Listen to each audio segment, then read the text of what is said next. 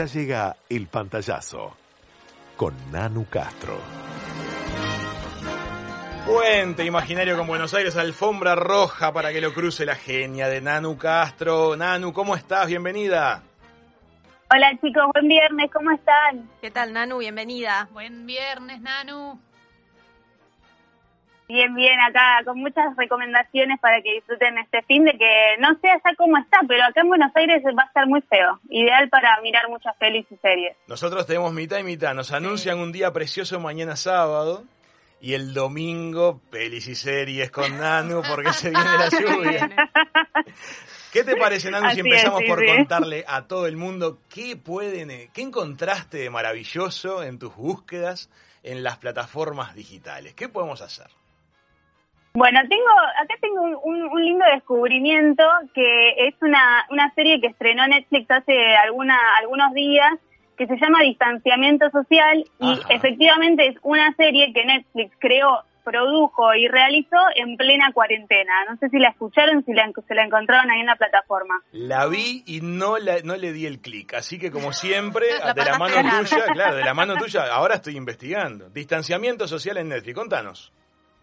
Sí, yo, a mí también, la verdad es que no le, no le tenía mucha fe, pero el otro día dije, bueno, a ver, vamos a, darle clic y a verla, y la verdad es que me gustó mucho, es una antología de ocho episodios, este, que tiene como distintas historias, ¿no? Todas, todas diferentes, eh, que tienen eh, como unión esto de ser historias que se están viviendo en plena cuarentena y que está todo, todo fue filmado con celulares, los actores están en sus casas, entonces son todas situaciones, por ejemplo, eh, hay un capítulo que hay un, funeral de una familia que tiene que despedir a un integrante y el, funeral es a través de Zoom. Entonces, bueno, eh, está ese dolor y esa de tener que despedir a un pariente así, pero también hay mucha comicidad, chistes. Entonces, me, gusta mucho porque eh, se termina como como te sentís identificado, porque hay un montón de situaciones de las historias que por más que uno no puedan, puedan llegar a hacer cosas que no te pasaron, pero siempre hay algo que dices, ah, mira, sí, esto a mí en cuarentena me pasó, entonces termina por identificarte, te terminas emocionando, he llorado, saben que yo soy de lágrimas fácil, pero hasta me emocioné con una de las historias. Pero no, la verdad que está interesante para ver y, tiene eso, la, la historia, ¿no? Te demuestra que no hay no es necesario las grandes producciones para contar una historia, sobre todo cuando la historia nos atraviesa a la humanidad completa en un momento como este. Nanu, ¿cada capítulo es independiente o tienen hilación entre sí? Claro.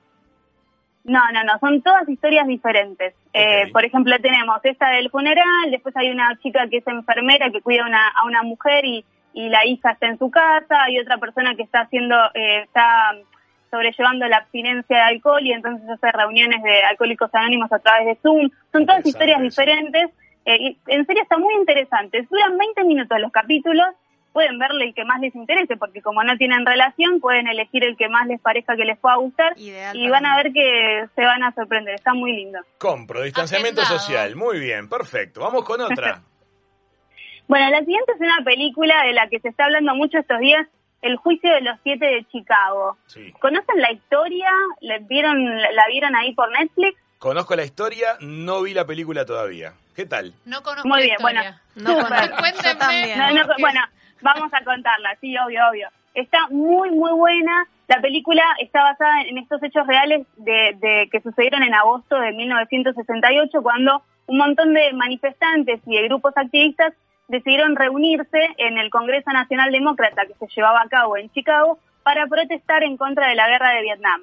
Esa reunión que hubo fue brutalmente reprimida por la policía, hubo muchos heridos y se detuvo a siete líderes de estos grupos eh, y se los enjuició bajo la excusa de haber violado la ley antidisturbios. Fue histórico, el juicio tiene eh, tuvo tuvo un montón de, de, situaciones también que fueron como muy eh, muy icónicas y el director y guionista Aaron Sorkin se basó para e, en este juicio, tomó mucho, además tomó muchas transcripciones literales de lo que ocurrió en el juicio para escribir este guion y contarnos esta historia que me parece súper interesante porque tiene, es del 68, pero uno la ve y hay un montón de similitudes con, con la actualidad eh, y entonces me parece que está muy interesante para poder reflexionar sobre lo que pasó, sobre lo que pasa y lo que va a pasar.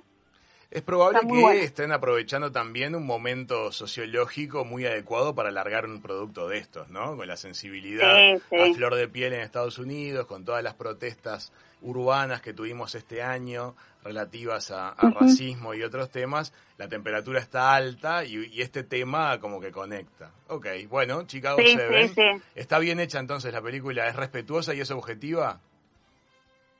Sí, la película tiene, por lo que he leído, eh, la verdad es que no tiene, no se fue mucho de, la realidad porque tiene mucho, eh, insisto, el guion está escrito casi literalmente con todo lo que pasó en el juicio. A ver, no, técnicamente no sé si es la película, pero en cuanto a la historia me parece que es muy, muy rica y muy interesante. Las actuaciones de los de, todo el, elenco es buenísima. Está Jeremy Strong, que es el, actor de Succession, que se llevó el Emmy hace poquito por la serie. El hijo la rompe. La rompe. El hijo este, la rompe acá también, demuestra que tiene, pues, tiene, tiene mucha faceta y tiene mucho por explotar, así que eh, no, muy, muy recomendable para ver. Perfecto, muy bien. Entonces, Chicago Seven es la segunda recomendación de Nando. Vamos con la tercera. Bien, y la última, esta tiene ya, tiene algunas semanas en Netflix, y no la traje, pero ahora me gustó traerla porque es algo muy diferente y que ahí es para desafiar los gustos de todos. Se llama Pienso en el final. Tiene, eh, es una película que en su momento cuando se estrenó fue muy polémica y todos estaban hablando, porque es una película que te sentás a mirar y, puede ser que cuando la termines no hayas entendido nada de lo que viste en la pantalla. Bueno, ¿se acuerdan que yo les conté?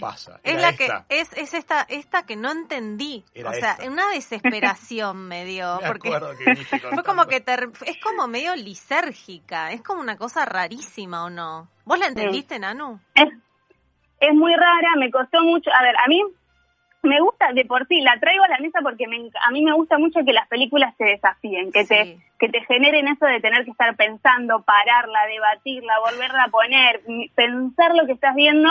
Y esta es una de esas películas.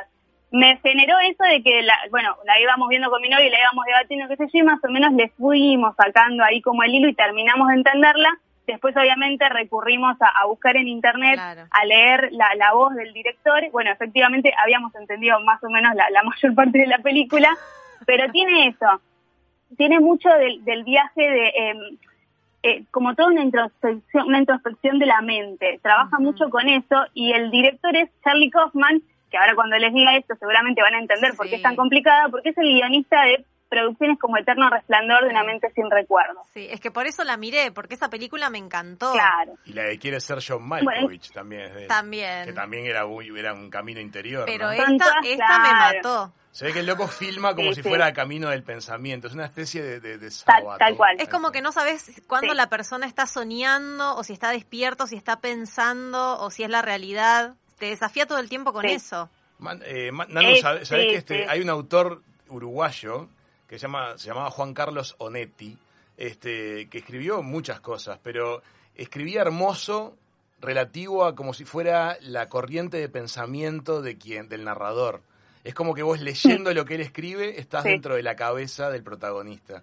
Y viste que el pensamiento, nuestra línea de pensamiento, generalmente es bastante caótica. Si nosotros escribiéramos renglón por renglón lo que son todos los pensamientos que vamos teniendo en el orden que lo vamos teniendo, este, el resultado de eso es algo bastante caótico y loco, pero de alguna manera tiene belleza y hay un hilo conductor porque es la persona. Entonces, es probable que esto que estamos diciendo, este, no sé si, si tienta a mirar la película para mucha gente, pero seguramente le vamos a dar la oportunidad porque es, lindo este desafío cuando ves que viene de alta calidad, cuando hay gente capaz. Sí, sí. Pero contanos, Nanu, la trama.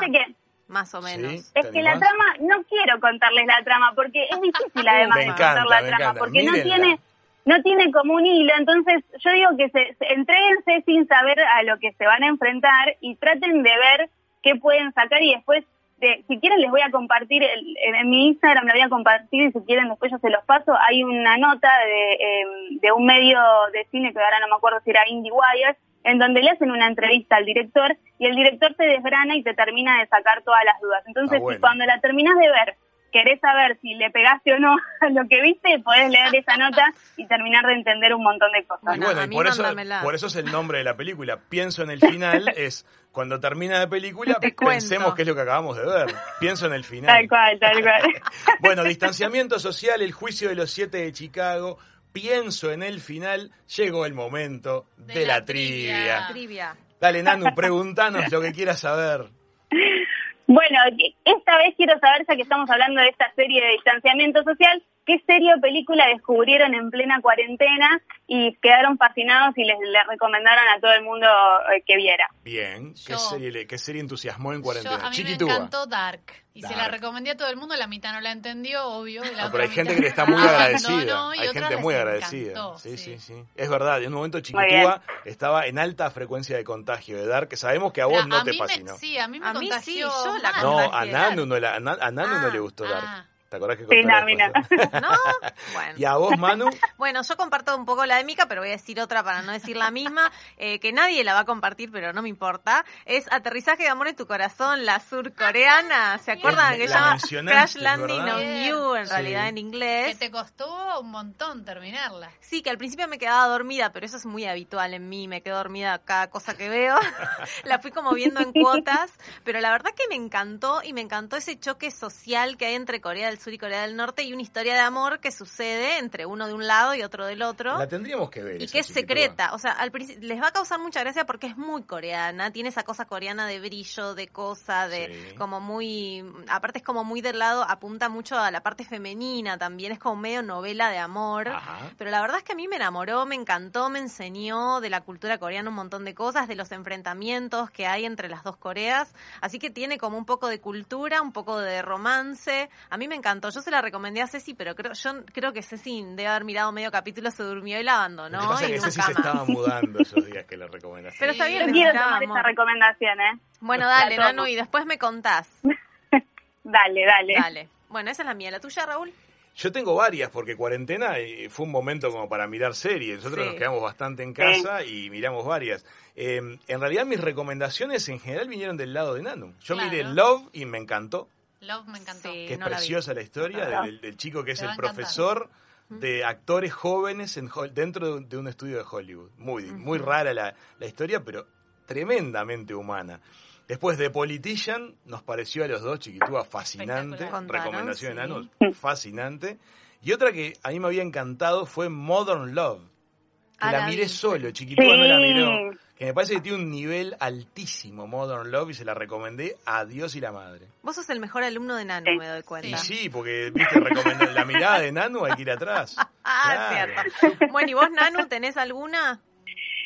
Y yo tengo dos muy, también me pasó, bueno, he visto muchas cosas, pero hay dos que me, gustaron mucho, mucho en esta cuarentena, que es que la, traje acá también de Morning Show, sí. de la serie de Apple con no la vi todavía. Esa me gustó Little Everywhere, no la mencioné, es verdad.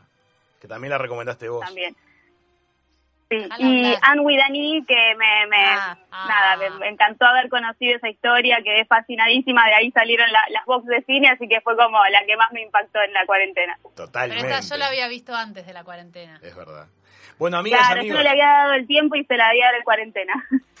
Les recordamos que para saber más de cine, para tener más recomendaciones, para tener fotos de detrás de cámara, sigan en Instagram a arroba Dani de Cine que son todos los consejos de Nanu y más. No, es espectacular. Ese espectacular. Aparte hay muchos detrás de escena que están buenísimos y datos pintorescos. ¿Dónde conseguís esas fotos, Nanu? Están buenísimos los detrás de escena. Horas de búsqueda, búsqueda. Una genia total. Genial.